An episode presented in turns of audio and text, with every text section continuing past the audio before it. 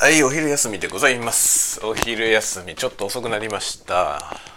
ちょっと急遽ね、えー、教えてほしいことがあるという話が舞い込み今通話で対応しておりました。なんかねあのうちの別の場所の拠点のサーバーを入れ替えるみたいな話があるらしくサーバー入れ替えたらどんな影響が出ますかっていう相談が来たんで。ここれとかこれとかこれですねっていう話をして、えー、いろいろと教えてっていう感じでした。さてさて今からお昼休みだけども何を食べようかな？何を食べようかな？ああ皆さんはいかがお過ごしですか？元気ですか？あの動画はですね10時ぐらいに公開されました。見てくださいね。今回は面白いですよ。あのマクドナルドのねハッピーセット。知ってますか？ハッピーセット。知ってるよね。ハッピーセって言ってねあの子供向けのおもちゃがねおまけでついてくる、えー、子供向けのセットですね。ハッピーセットはね。だから量もあの大人のやつよりも少ないんだよね。ジュースとか飲み物が S サイズで、えー、ポテトも S サイズなんですよね。っていうそのねマクドナルドのあるんですよ。マクドナルドのハッピーセット。そのねハッピーセットについてきたおもちゃがねまあハッピーセットをさずっとコンスタントに食べ続けているから大量にあるんですよおもちゃが。その大量のおもちゃの中からちょっと ASMR 的に使えそうなやつをいくつか集めて持ってってね。で収録しました。というねハッピーセットのおもちゃで ASMR の動画を作りましたんで。まあご覧いただけると嬉しいです。音はねいいと思いますよ。結構なかなかいい音じゃないのって思ってます。でもねちょっとやっぱり難しいんですよね。あのローカルでね出来上がったやつをローカルで聞いてる時よりもやっぱりね YouTube にアップロードすると音がちょっと変わっちゃうんだよね。そこは難しいんですよね。ローカルローカルで聞いてる時はもっといい音なんだよな。難しい。本当難しい。でもね YouTube にすごい高音質を上げてる人もいるんだよな。あれはねなんか違うノウハウだよね多分。録音だけのノウハウじゃないんだろうな。すごいね。であとまあそもそものね録音状態もめちゃくちゃいい人もいるんだよね。それをねちょっとね研究したいですね。まあねマイクが違うんだよマイクが。マイクが違う。飛び抜けて音がいい人が一人いてさ。そのその人のやつはね明らかにマイクがいいんだよな。あのマイクただ分かんないのはそのね同じマイクを使ったら僕の環境でもあんなにノイズレスになるのかは分かんないです。やってみないと。でもねマイクロフォンはマイクロフォンのセルフノイズがつきもの。まあそのセルフノイズはねゼロにはならないんですよね。ゼロにはならないけどやっぱりそこはねあのメーカーの努力でさ結構ね削減されているモデルもあるわけですよね。ノイズを軽減していってるモデルもあってそういうやつを使うとノイズ、まあ、ノイズレスにはならないけどローノイズにはなるかな？っていう感じですね。あとはあれですよね。その録音環境のあの残響音みたいなもの。それを吸音材とかでねちゃんとケアするかどうかっていうところでも音は違ってくるよね。ちょっとそこら辺は追いかけたいところですね。頑張ろう。頑張ろう。めっちゃ楽しいわ。今回の音はまあいつものね環境で撮ったんでホワイトノイズの量はあんまり普段とあんまり変わんないと思いますけどちょっと音圧はそこそこいいんじゃないかな。まあこの間うち撮ってたタイトタッピングなんとかと同じような感じの音になってると思いますね。意外といい音で撮れてるかな。と自分では思っております。結構ね編集してて気持ちよかったですね。音が気持ちよくて。自分で自分の撮った映像をね編集するのに音が気に入って そのね結構満足度の高い作業でした。作業中結構気持ちよかった。そういうのは嬉しいよね。自分でもなんかあいいなって思えるものを出せるっていうのはね一番理想的な状態ですよね。いや YouTube 楽しいわ。YouTube 楽しくてこればっかりやってるね最近。それで小説のね小説サイトにいろいろさその作品をね終わりまで連載のねスケジュールをこう全部セットしといて全部終わったら連載をね完結済みにステータスを変更しようと思ってたんですけどすっかり忘れてて もうとっくに連載終わってんのに継続中になってました。それをさっき完結済みに変更しておきました。今だから手元にある作品未発表作品はもう全部世に出したかな。出したと思いますね。あ未発表作品つってもあのお蔵入りになってるやつはありますけどね。出してない作品は。でも最近書いてるもので発表すべき作品はもう全部発表しました。あの青春社のね青春ボリューム3っていう、えー、文芸誌に寄稿した作品が、えー、もう世に出てますね。文芸誌。青春ボリューム3今発売中です。770円税込み。ぜひぜひチェックしてください。僕のツイッターで見れるはず。後でまたツイートしとくわ。宣伝のツイート。文芸誌青春はですね青春社っていうねあの神谷京介さんが一人で始めた。一人で始めたけど今はもう一人じゃないと思うけど出版社がねありましてそこの文芸誌。まあ同人誌みたいのから始まったんですよ。最初青春っていうので始まって最初はフリーペーパーでボリューム2もフリーペーパーだったんですよね。でそのボリューム2の時から僕は参加させてもらってボリューム2の時は本当に短い作品ショートショートを1本書かせてもらいました。でボリューム3で今回はあの無料配布じゃなくなってちゃんと販売する文芸誌っていう形になりました。もうね分量も全然違うしいいですよとても。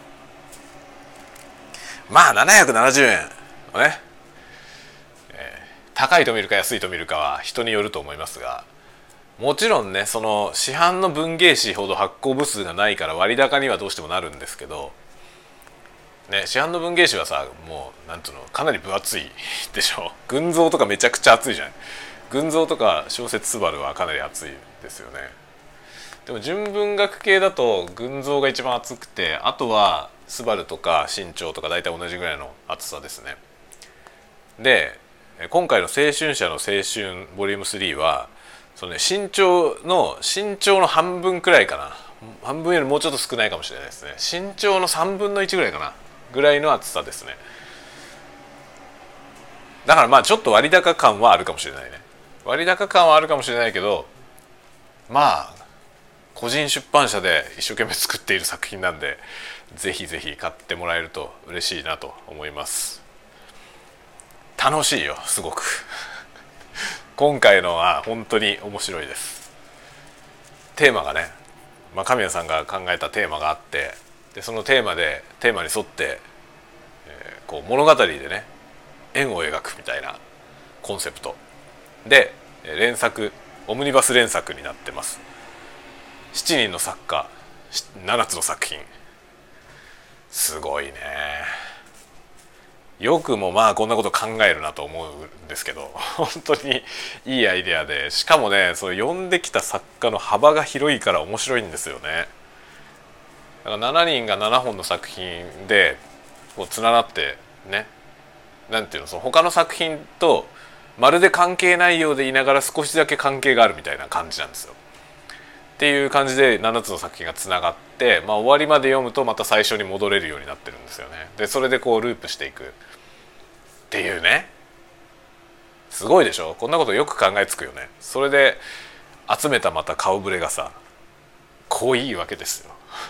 すごいよね、まあ、僕に声がかかってる時点で相当濃い濃いんだけどあの本当ね面白い作品が多くて一本一本単体で読んでも面白いしそのね一見まるっきり違う色の作品が7つ並んでて何しろなんて7本の中には絵もあるんですよ。小説6本と絵なんですよ1個。すごいよね。よくこういうことを考えつくと思うんだけどその絵の作品も挟まっててしかもその絵の作品がもうねすごいのよ。その他の作品を読んできて、まあ、絵の作品は途中に入ってるんですよね途中に入ってるんだけどこうなんとなくその多分ね読んでくるとさ文芸誌で、まあ、文章を読むじゃないみんな。で小説読んできてでね、こう連作で読んでくるから一つの作品読み終わって次の作品読んでってやってくると途中に挿絵のページが挟まるわけですよね。でそれが絵の作品としてその連作の中の1個なんですよ。7つの作品の中の1つがその絵になっててでその絵を見てまた次に進むでしょ？っていうとね1回目に見た時は後半の作品まで読んでないところでその絵に出会うわけですよ。でその先を読んでって一番最後まで読んでまた最初に戻ってきて2回目に読んでくると今度はそれぞれの作品がね他の作品の要素をこうほんの少しずつ取り込んでいるので見え方が変わるんですよね2週目2週目はもう全部一つ一通り作品読んだ後2週目になってるからそうするとね1週目と2週目で違った見え方をするんですよ作品が。で特に一番違って見えるのは絵なんだよね。その絵の作品はその後半の作品を読んだ後2週目戻ってきてその絵を見るとああなるほどって思うようなことがいろいろあるわけすごくない？これ文芸誌をこのね全体を通して何回も読ませるっていうのってすごい大変だと思うんですよその作品の数が多い少ないにかかわらず。ね、色の違う作者がいていろんなものを書いていたらその全部読ませるだけでも難しいでしょ。大体興味あるとこしか読まないじゃん。でもそれがつながってるよって言われるとさあじゃあ一回一通り読んでみようかなって思うじゃない。それで一通り読んでみたら戻れるよって言われたらちょっと戻ってみたくなるじゃん。その最初の作品一番お尻の作品が最初の作品につながってるっていうのを知ってるとさどういうふうにつながってんのかなっつって最後の作品からまた最初に戻ってみる。ってなるじゃない？それで見ていくとまた違ったものの発見があるわけですよね。2回目だとね。すげえこと考えるなと思うんですよ。それによってね770円だけど分量だけで見ればねちょっと割高感はあるけどだけど最低2週は楽しめますからね。最低2週目までは楽しめます。もっともっと深掘りしたら何回でも楽しめるよ。っていう意味では決して高い買い物じゃないのでぜひぜひね皆さんチェキってみてチェキってみてください。まあ有名無名という意味で言えば、まあ、一番活躍している人でもそんなに有名ではないと思うまだまだね。そういう作家群ですけどでもね作品のクオリティとしては別に全く劣ることないんじゃないですか。とってもいいと思います。是非読んでほしい。まあ結構みんなねその今回参加してる人たちはあのそれなりになんだキャリアがある人たちなのでね。まあ一定のクオリティは多分あると思いますよ。全体的に。あとは楽しみ方次第。きっと楽しいよ。のでぜひチェックしてみてください。770円。なんか結構思ったより売れたみたいですねその文学フリマで。神谷さんがさっきなんか Slack で書いてきてた。意外と売れたんですよみたいなこと言ってたな。ちょっとちゃんと読んでないのまだ後でちゃんと読んで返信しようと思いますけど。まあそんなようなことをやっておりました。ので一応小説も書きました。最近映像作ってばっかりだけどね本当に。そんなようなこともやっておりましたっていう感じでございます。あとはねあとはあとはあれだよ。カメラの話だ。カメラの話。またかよって感じだよね。そうわかるよ。わかるけどまたかよって感じだけどさ。今日今日から予約受付なんですよ。富士の。X なんだっけ。H2S あれ？X2H だったっけ？H2 だったっけ？それすら分かんなくなっちゃった。2H か。2H の S か。どっちか忘れちゃいました。XH2 かな。H2 だったような気もすんな。分かんねえわ。こんだけ大騒ぎしといて名前も分かんなくなるのダメだよね。ダメだと思いますよ自分でも。それでねその今日から受付予約受付になったので販売価格が判明したわけですよ。もうほぼほぼ35万円。ボディのみで。35万円だよ。さすがフラッグシップモデル。いや富士フィルムのミラーレス最高峰モデルですよ。お値段も最高峰。35万だよどうしよう。35万円ですよ。ちょっと高いよね。今今出てる XT4XT4 XT4 は今のミラーレスシリーズの APS APS-C サイズのミラーレスのフラッグ。フラッグなのかな？一応。一番上ですよね T4 今 X1 がもうないから XH1 がもうないでしょ。だから XH1 ってことは H2 だよねやっぱりね。2H じゃなくて H2 ですね。H2S 35万だよな。T4 がボディのみだと22万ぐらいなんですよ。ヨドバシ価格。22万何千円ぐらい。12万ぐらい高いのよ。ボディだけで。ボディだけで12万高かったらちょっと高いよね。いやどうしようかな。12万円はでかいよな。T4 でいいんじゃないかって気がしてきた。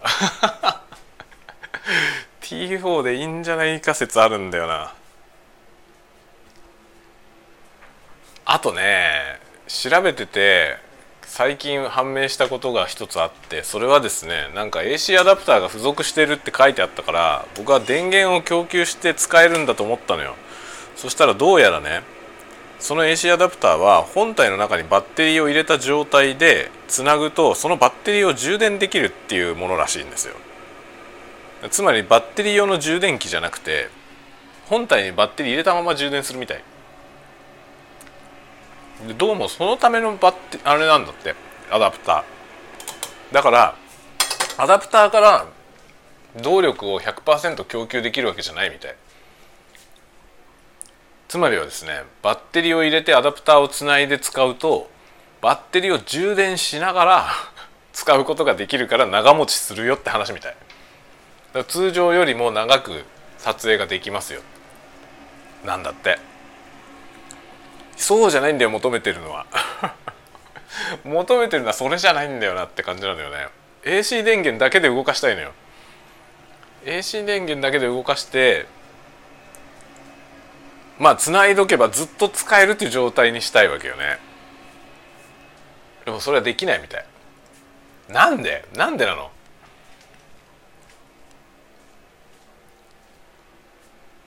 H2 でもできないんだよね多分。H2 もねそのバッテリーとかアダプター周りのねスペックが全部 T4 と同じだったんですよ。T4 と同じってことは多分同じ仕様なんだよね。それじゃないんだよって感じなんだよな。そうじゃなくて電源を供給してずっと電源のの状態で動かしたいんだよ。AC 電源で稼働させたい。なんでできないんだろう。スタジオで撮影するとかいう場合にさそういうニーズってあるじゃない？どう考えてもあんだろうと思うんだけど長いもの撮影するんだしあるだろうと思うんだけどね。いちいちバッテリーを交換するのに三脚から下ろさなきゃいけないじゃん。そうするとさ三脚をさこうセッティングしてね。でバッテリーを交換した後にまた元の完全に元と同じ状態に戻さなきゃいけないじゃない。そうしないと絵がつながんないじゃないそれがものすごい難しいことだってことに気がつかないんだろうかというね。だからなるべく長い時間そのまま撮りたいわけですよね。なんだからさ AC 電源に対応してくれよって思うんだけどなんでだろう。昔のカメラできたと思うんだよね。まあその電源アダプターが別売りだったりはしたけど昔のカメラはさ電源に直差ししてそのままずっと使えるっていうさ電源さえ供給し続ければバッテリー残量を気にせずにずっと使えるっていう機能があったよね。普通に。今それができるカメラって少ないんですよね逆に。なんでなんだろう。ニーズがないからかな。ニーズがないわけないと思うんだけどな。だってさ YouTuber の人たちはさ YouTuber の人たちはそうやって撮るんじゃないのって思うみんなバッテリーで撮ってるわけ。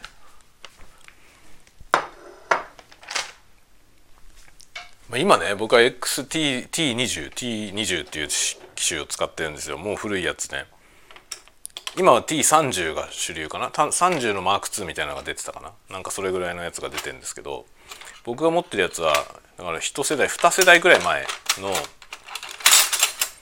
普及普及レベル帯モデルなんですよね。レンズキットで16万くらいかな。1 5 6万だった気がする。のミラーレス一眼なんですよ。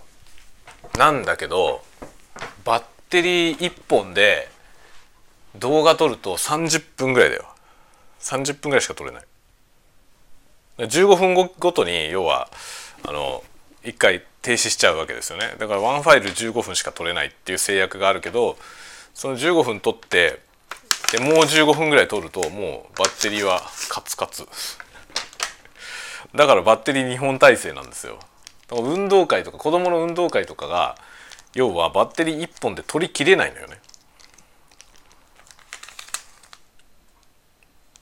そんなような話でさそんな状態なのなわけでだからバッテリーはまあ複数持ちは当たり前なんだけどバッテリー1個が6,000円もするわけよ。結構なお値段じゃん。っていうね。だから家ではさ自宅でずっとね YouTube は自宅で僕は撮ってるからさで三脚乗せてさ撮るでしょ？そしたらさ AC 電源で動いてくれたらバッテリーのことを気にせずに三脚の上に置きっぱなしにできるわけよ。なのにそういうことができる機種がないんだよ。なんでなの？多分だからあれだとできるよね。あのブラックマジックの BMPCC は多分できますよね。他はどうなんだろう？ソニーとか。ソニーのアルファとかそういうのできんのかな？ソニーの α7 かパナソニックの GH まあ今だったら 6GH6 が多分候補だけどその辺の機種はできんのかな？AC 電源で。AC 電源のその何？あの電源供給。で AC 電源さえ供給してれば電源だけで動くよっていう機能があったらもうそれだけで決定打になりつつあるよ。本当に。それはできるようにしてほしいよな。多分できるんだろうな GH は。GH6 とかできるんじゃないの？みんな使ってるもんな GH5 GH5 はみんな使ってるけどでも GH6 に乗り換えた人は意外と少ないみたいだけど。むしろソニーの方に乗り換えてる人が結構いるって話聞いたけどね。どっちがいいだろうね。ソニーかパナだったら。レンズ的にはソニーの方が魅力あるよな。ソニーマウント用にはさいろんなレンズが出てるんだよね。マイクロフォーサーズもいろんなのあるけどマイクロフォーサーズ系よりも多分ソニーマウントの方がいろんなサードパーティーのレンズがいろいろ魅力的な気はするんだよね。結局のところさなんかカメラどれをどれにするかってレンズシステムをどれを使いたいかっていうところの要素大きいよね。カメラ自身がどうなのかってことももちろん関係はあるけどさ全く無関係ではないけどでもそれ以上に多分あるよね。レンズシステムの魅力。さてスパゲティできたから食べるけどなんか食べるなんだっけ？食べるオリーブオイル。あれ？食べるオリーブオイルどこ行った？これこれこれこれ。食べるオリーブオイルを混ぜて食べる。普通のオリーブオイルもかけよう。オリーブオイルかけすぎじゃね？まあいいのさ。オリーブオイルをかけて食べるんだよ。いやーほんと悩ましいところだな。カメラ。物欲沼のなんか極地みたいなとこだよねカメラは。カメラ沼レンズ沼。まあオーディオの次ぐらいかな。オーディオが一番やばい人が多いよね。オーディオマニアはの世界は結構もう宗教的なことになっていくから。それはそれで面白いけど。カメラは結構問題が多いな。本当に。どうしようかな。35万円って発表されたからね。35万円だよ。円安のせいだよ。2499ドルなんですよ。発表価格は。2499ドルが日本に持ってきたら34万円になる。34万なんぼ。しかもヨドバシ価格だからね。メーカー希望価格じゃなくて。まあオープンプライスだからね。販売価格は実売このくらいっていうのはあるだろうけど。ヨドバシカメラだから決して高い方ではないはず。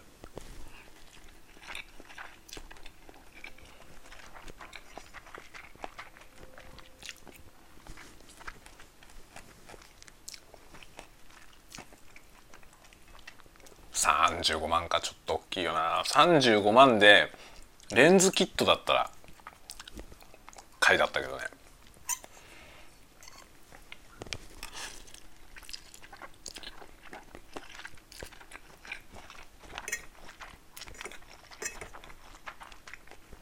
レンズもさすごい末端レンズしか持ってないんですよ。あのエントリーモデルにレンズキットでついてたようなレンズなんだよね。だからその T4 のさレンズキットについてるぐらいのレンズが最低でも欲しいなと思ってるのよね。で T4 はさレンズキットでも28万なんぼ。30万切ってんだよね。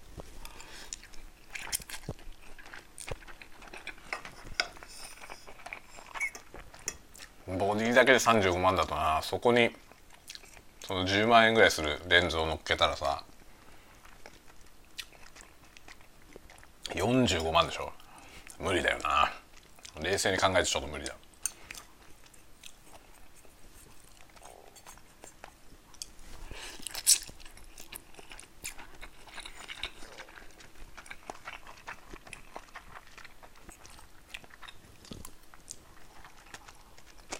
でもねハイスピード撮影はちょっと魅力あるんだよな。4K120fps ができるらしい。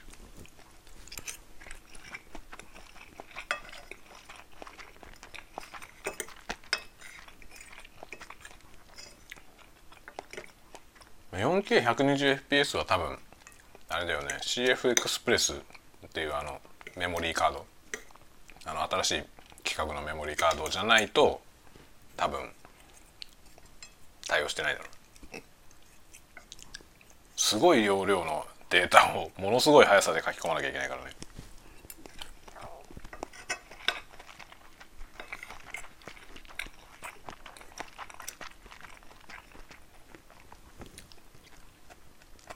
ハイスピード撮影もちょっと興味あるけど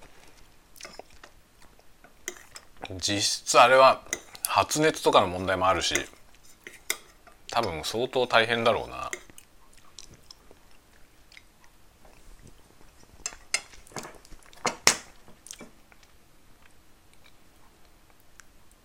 カメラな。カメラな。ほんとね撮影してると撮影するたびにねカメラ欲しいなと思うのよね。別に画質はさ別にいいのよ。そんなに僕は画質を求めてるわけじゃないんですよ。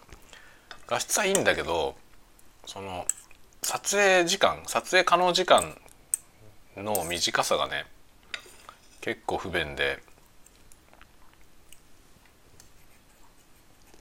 またそういう意味ではね旧モデルでいいんだよね。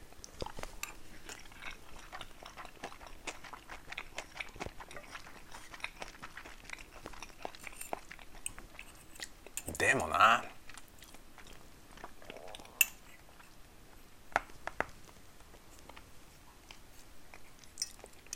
今回発発表されたあの 2S とさ H2S と9月に出るっていうか発売発発表9月 ,9 月に発表されるって言われてる H2 無印はさどっちの方が高いんだろう？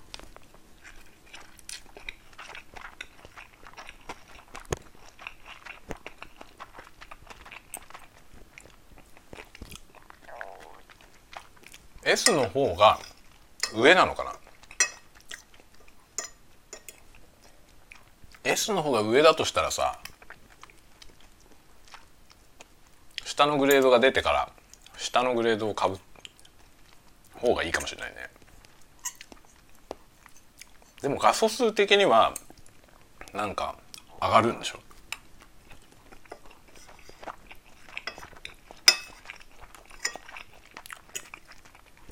いまいちそこが分かんないんだよな。その後から出るやつの方が安いのか高いのかがよく分かんない。そっちの方が安いんだったらちょっと9月まで待ってみるかな。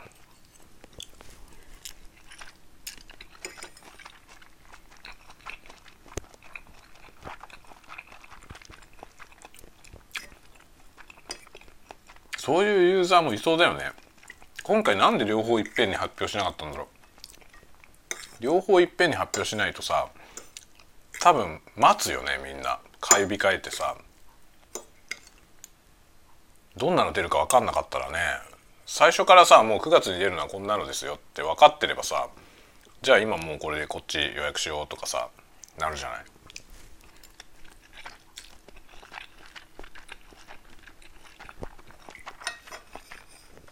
なんでいっぺんに出さなかったんだろう。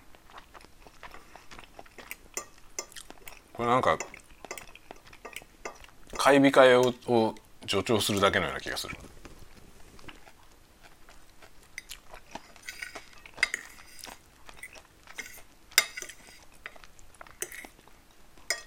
なんか予算的にもさ別に OK でスペック的にも OK だったとしてもさ9月によくわからない新型が出ることが決まってたらちょっとそれ待ってみようかなって思うよね。うっすらとでもさなんかこういうものが出る予定だっていうの言った方が良かったんじゃないかな今回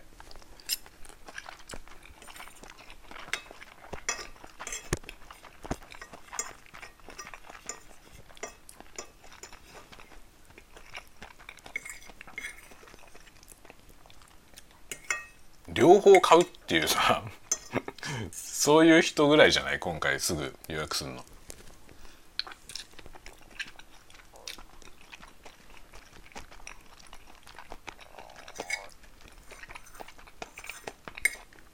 それかガジェット系 YouTuber の人。いち早くね発売日に手に入れて速攻動画を出すという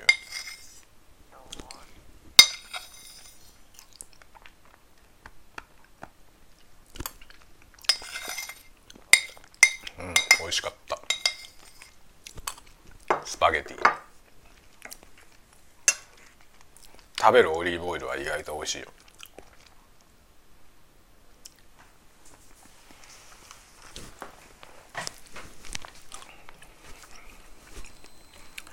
さて。またさ他にも欲しいもんできちゃってさ。知らねえよって感じだと思うけど。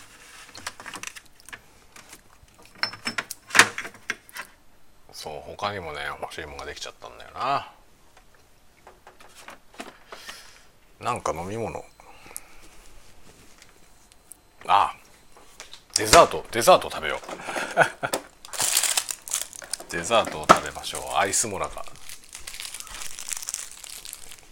前にも話したけど僕アイスモナカ大好きでさ。アイスモナカをしょっちゅう買ってきて食べてます。今回買ってきたやつはモナ王。モナ王のねなんか安売りしてたの。コープで激安だった。箱箱入りのモナ王。198円。めちゃくちゃ安い。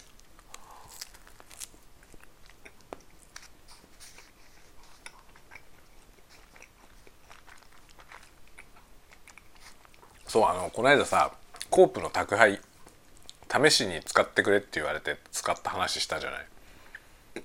あれねお試し期間だけでやめました。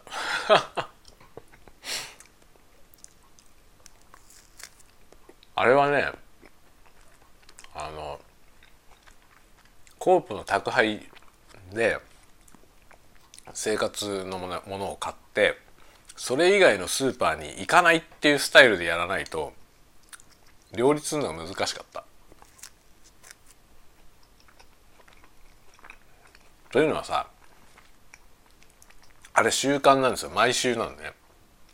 で木曜日にうちの場合は木曜日だったんだけど木曜日に届いてで届いた時にその次の週のカタログをくれるんですよ。で次の週のその配達の時にそのね注文書を置いとくとそれ持ってってくれるのねだから注文書を書いてでまあ翌週それが回収されるじゃん。でその次の週にそこに書いたものが届くのよ。だからあこれを買わなくちゃって意識したものがね1週間半とか2週間ぐらい先なのよ届くのが。そうすると何がいつ届くのか覚えてられないんですよね。頼んだような気がするけどみたいな。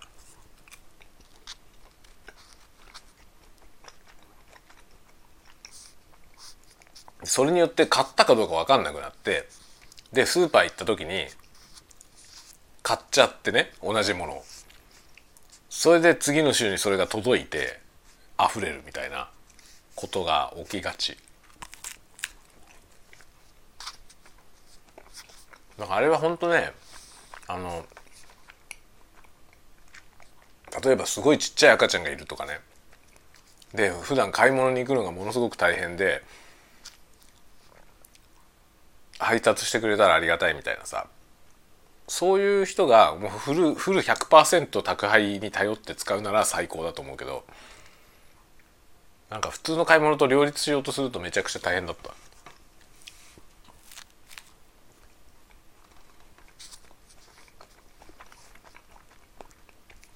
結果ねそのお試し期間中にかなり無駄コストが発生した。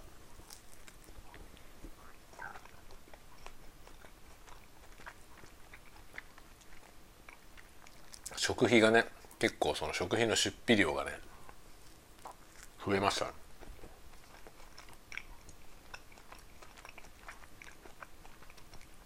二重に買っちゃうからね。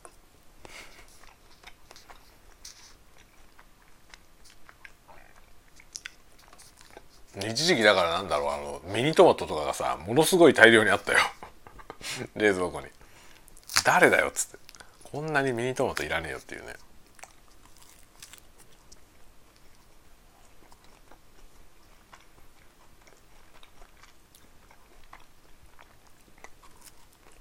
宅配届く。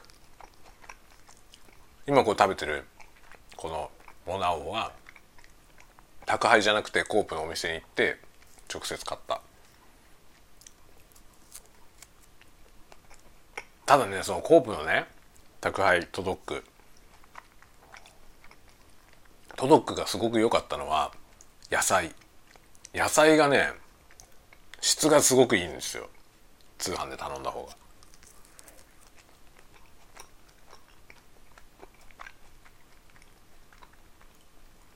多分そのさ出荷する倉庫からねいや良さそうなやつ選んで運ぶじゃない。でその冷蔵の車で運んでくるからさ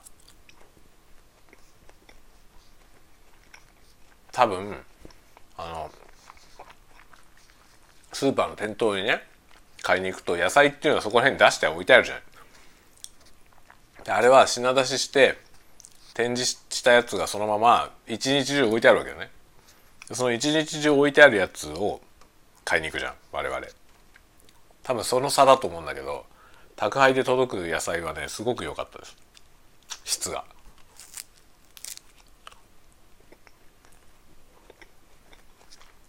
しかもなんか野菜ソムリエみたいなコンシェルジュみたいな人がいてその生鮮食品注文したらちゃんと選んでね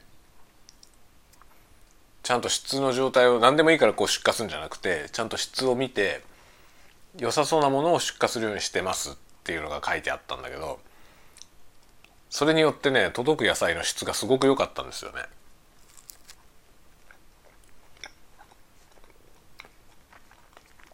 あれはちょっとうんよかったな野菜だけだからトドックにしようかって話もちょっと出た。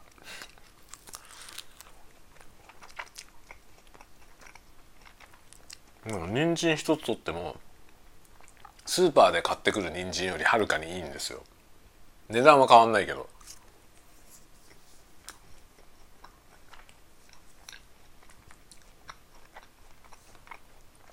店頭にこんな人参出てなくない？っていうようなやつ届くのよ。だから宅配良かったね。その点が宅配の一番良かったところですね。だけど注文管理するのが難しいんだな。注文書は注文書はマークシートみたいなやつでさそれ書いて出すじゃない。で出しちゃうと覚えてないから何頼んだか分かんないんだよな。それで同じものをまた買っちゃうというねそういうことが起きるんですよ。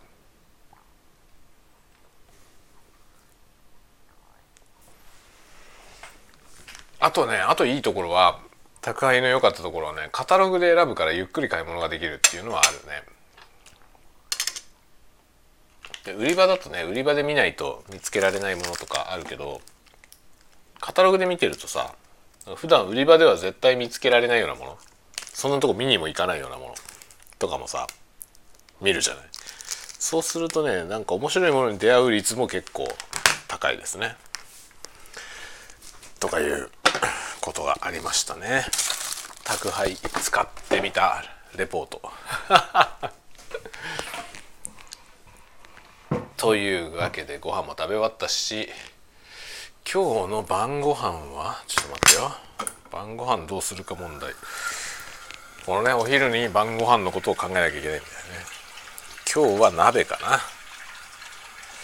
な。鍋にしましょう。鍋はさあの鍋の素あるじゃない。スーパーで売ってるじゃん。で鍋の素がもう超楽だから鍋の素を買うんだけど鍋の素って冬はさめっちゃ売ってるのにさ夏場になったら全然なくなるよね。何なの？夏は鍋しないのみんな。鍋便利じゃん。いろんな食材をさその栄養を取るのにねいろんなもの食べた方がいいじゃん。そのいろんなもの食べる時に鍋にするとさほとんど何も考えなくていいじゃん。ぶち込んだら OK でしょ？だからまあ鍋ってすごく重宝だから結構鍋するんだけどなんか鍋の素がね売ってないんだよ最近。それでひたすら探してやっと見つけてさあったと思って買ってきてもさまあなんか2種類とかしかないんだよね。あここの間見たらあごだしの鍋寄せ鍋ってやつと豆乳鍋とキムチ鍋しかなかった。でキムチ鍋はさ子供がいるとさちょっと辛いから食べらんないからだから2択なんだよ。実質2択なの。あごだしの鍋とそのなんだ豆乳？豆乳と豆乳豚骨鍋だったかな？豆乳なんとか鍋。と2種類。なんですよ。どうなの？これは。売れないの？夏場は。そうなんだなと思って。なんでだよ。夏だって鍋食いたいよ。